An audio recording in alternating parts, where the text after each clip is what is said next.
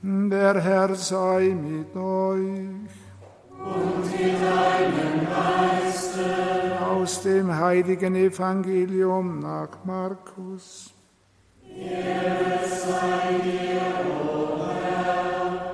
In jener Zeit zog Jesus nach Jerusalem hinein, in den Tempel. Nachdem er sich alles angesehen hatte, ging er spät abends mit den Zwölf nach Bethanien hinaus. Als sie am nächsten Tag Bethanien verließen, hatte er Hunger. Da sah er von weitem einen Feigenbaum mit Blättern. Er ging hin, um nach Früchten zu suchen, aber er fand an dem Baum nichts als Blätter, denn es war nicht die Zeit der Feigenernte. Da sagte er zu ihm, in Ewigkeit soll niemand mehr eine Frucht von dir essen. Und seine Jünger hörten es. Da kamen sie nach Jerusalem. Jesus ging in den Tempel und begann die Händler, die Käufer aus dem Tempel hinauszutreiben. Er ließ die Tische der Geldwechsler und die Stände der Taubenhändler umwerfen und ließ nicht zu, dass jemand irgendetwas durch den Tempelbezirk trug. Er belehrte sie und sagte, heißt es nicht in der Schrift, mein Haus soll ein Haus des Gebetes über alle Völker sein. Ihr aber habt daraus eine Räuberhöhle gemacht. Die hohen Priester und die Schriftgelehrten hörten davon und suchten nach einer Möglichkeit, ihn umzubringen. Denn sie fürchteten ihn, weil alle Leute von seiner Lehre sehr beeindruckt waren.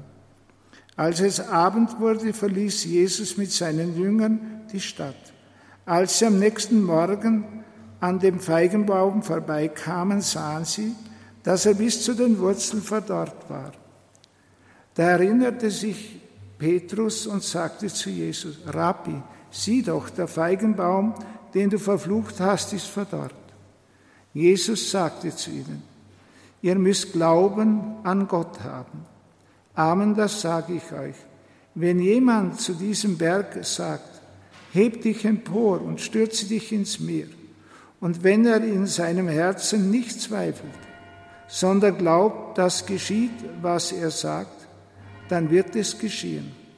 Darum sage ich euch, alles, worum ihr betet und bittet, glaubt nur, dass ihr es schon erhalten habt, dann wird es euch zuteil. Und wenn ihr beten wollt und ihr habt einem anderen etwas vorzuwerfen, dann vergebt ihm, damit auch euer Vater im Himmel euch eure Verfehlungen vergibt. Evangelium unseres Herrn Jesus Christus. Lob sei dir, Christus. Lieber Mitbruder, liebe Zuhörer von Radio Horeb, von der Plattform der Deutschen Bischofskonferenz katholisch.de, von Fernsehen EWTN. Ich freue mich, dass Sie verbunden sind mit uns, weil ich Ihnen nichts mehr wünsche, als dass Sie Heilung empfangen dürfen.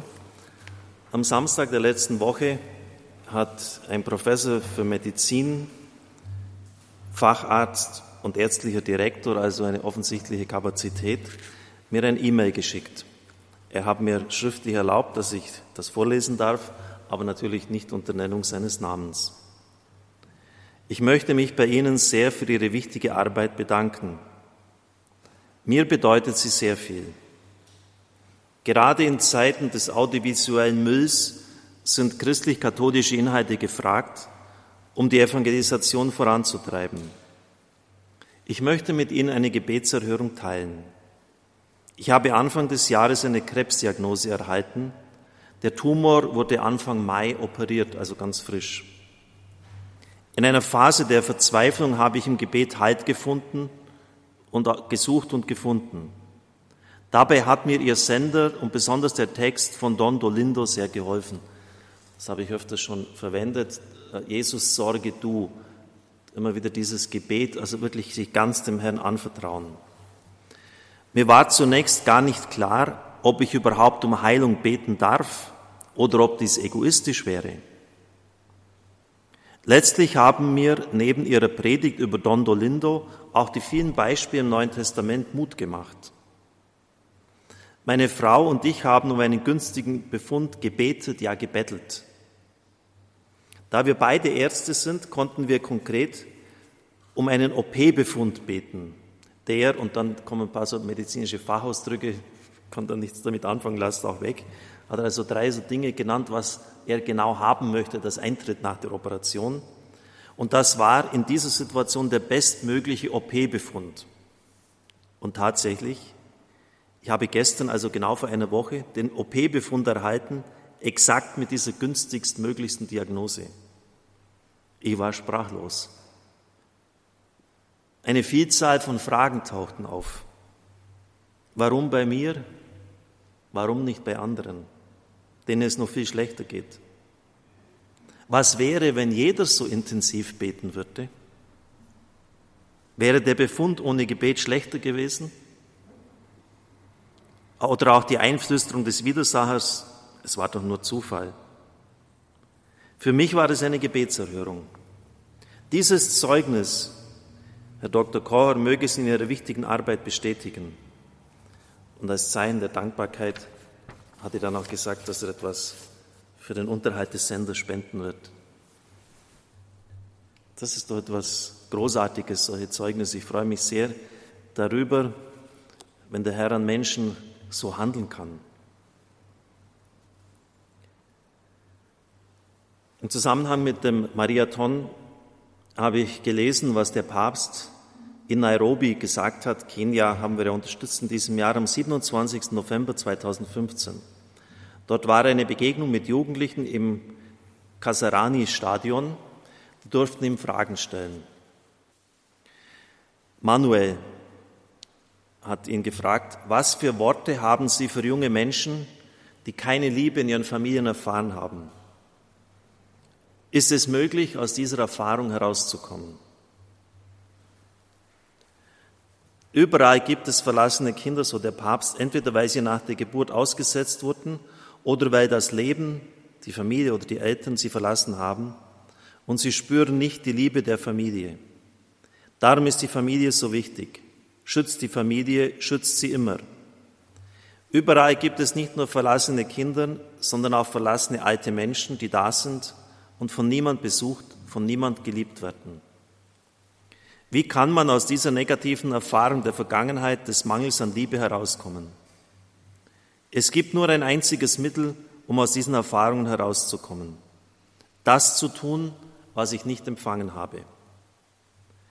Wenn du kein Verständnis erfahren hast, dann sei verständnisvoll mit den anderen.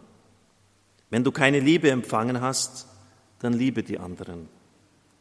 Wenn ihr den Schmerz der Einsamkeit empfindet, dann geht zu denen, die einsam sind. Das Fleisch heilt man mit Fleisch. Gott nahm Fleisch an, um uns zu heilen. Tun wir dasselbe mit den anderen. Und dann sagt er so auf humorvolle Art, ich glaube, es ist Zeit zu schließen, bevor der Schiedsrichter abpfeift. Und er bittet dann noch sehr um das Gebet. Die Antwort des Papstes ist natürlich sehr weise, klug und richtig. Ich möchte eine Ergänzung noch anfügen. Der Mangel an Liebe ist vielleicht das Gravierendste, was ein Mensch erfahren kann.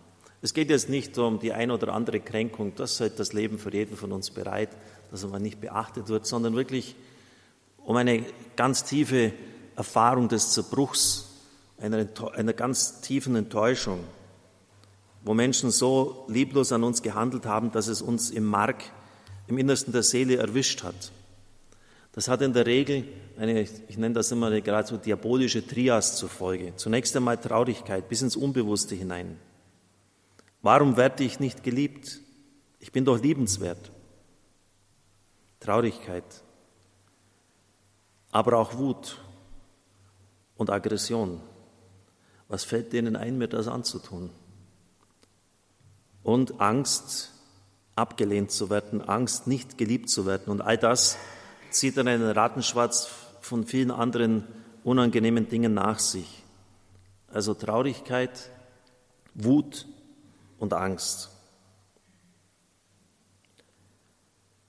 Wenn so eine Erfahrung vorliegt und tief in die Seele hineingegangen ist, dann kann man nach dem Wort des Papstes den heroischen Weg wählen. Ich liebe dennoch. Dr. Stadtmüller, ein Freund von mir, der frühere medizinische Direktor der Adula Klinik, sagt, sieben bis acht Prozent der Leute handeln so. Über 90 Prozent werden, wenn ihnen das passiert, aggressiv böse. Der Hass, der in ihr Herz gesät worden ist, den geben sie weiter. Oder es dreht sich nach innen und dann ist die Depression da. Und das ist natürlich nur sehr schemenhaft formuliert, das muss nicht immer so sein, aber meistens ist es doch so. Wenn ich jetzt zum Beispiel die Erfahrung mit Leuten, die im Alkohol verfallen sind, und ich habe im Laufe meiner Priesterjahre viele davon kennengelernt, betrachte, dann habe ich keinen einzigen erlebt, der aus Genusssucht einfach zum Säufer geworden ist. Keinen einzigen. Wenn Sie mit den Leuten ins Gespräch kommen, werden Sie feststellen, das sind ganz massive Erfahrungen des Zerbruchs. Im Beruf vielleicht ein, ein furchtbares Mobbing oder dass etwas schiefgegangen ist, bei der Operation jemand weil sie unvorsichtig waren, gestorben ist oder jemand zu Tode gefahren haben, eine Ehe zerbrochen ist, eine furchtbare Krankheit, was auch immer. Und sie haben dann einfach den Schmerz mit dem Alkohol zu betäuben versucht. Und es bleibt aber, wenn Sie jetzt die Prozentzahl nachgerechnet haben, noch ein bis zwei Prozent übrig. Und das sind diejenigen, so Dr. Stadtmüller, die fragen, was ist denn die Ursache von dem Ganzen. Warum bin ich so, wie ich bin? Kann ich das nicht ändern? Das, was mir angetan worden ist, etwa in der frühesten Kindheit, war vielleicht gar nicht Absicht, wenn das Kind wochenlang im Brutkasten liegt, die Stimme der Mutter nicht hört, den Hautkontakt nicht hat, die Mutterbrust nicht bekommt. Was glauben Sie, was das mit dem Kind anstellt? Das ist ganz tief unbewusst, da kann niemand was dafür, aber es ist schlimm. Darf das mein ganzes Leben bestimmen? Muss ich immer Sklave der Vergangenheit sein? Dass das immer wie ein Schwert über mir hängt?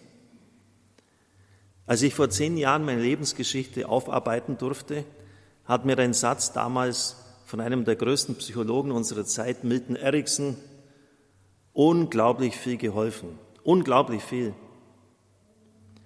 Es ist nie zu spät, eine glückliche Kindheit gehabt zu haben, so heißt dieser Satz. Es ist nie zu spät, eine glückliche Kindheit gehabt zu haben. Was heißt denn das? Die Kindheit ist doch gelaufen, wie sie gelaufen ist. Was soll man da noch ändern? Nein, ich kann die Dinge anschauen, denn meistens werde ich ja mit diesen Defekten nicht geboren. Meistens nicht so. Das ist ja erst im Laufe des Lebens dazugekommen. Und dann kann es auch wieder gehen. Das heißt, ich muss es anschauen, bearbeiten und auflösen. Niemand hat gesagt, dass das leicht ist. Und warum gehen die wenigsten Menschen diesen Weg? Weil es nur einen Weg zur Heilung gibt, nämlich dass sie mitten durchgehen. Und den scheuen die meisten. Das heißt, sie müssen den Schmerz nochmals durchleben. Aber wenn sie das dann schaffen, und zur Quelle wieder zurückgekommen sind, dann werden sie zur Quelle des Lebens für viele andere Menschen. Und sie werden jeden verstehen, dem es so ging. Und sie werden ein tiefstes Bedürfnis in sich spüren, den anderen ebenfalls in diese Freiheit hinein zu verhelfen. Liebe Brüder und Schwestern im Herrn, was der Papst im Nairobi im Kasarani-Stadion gesagt hat, ist schon richtig. Sieben bis acht Prozent unserer Leute lieben trotzdem der heroische Weg, obwohl sie nicht geliebt worden sind.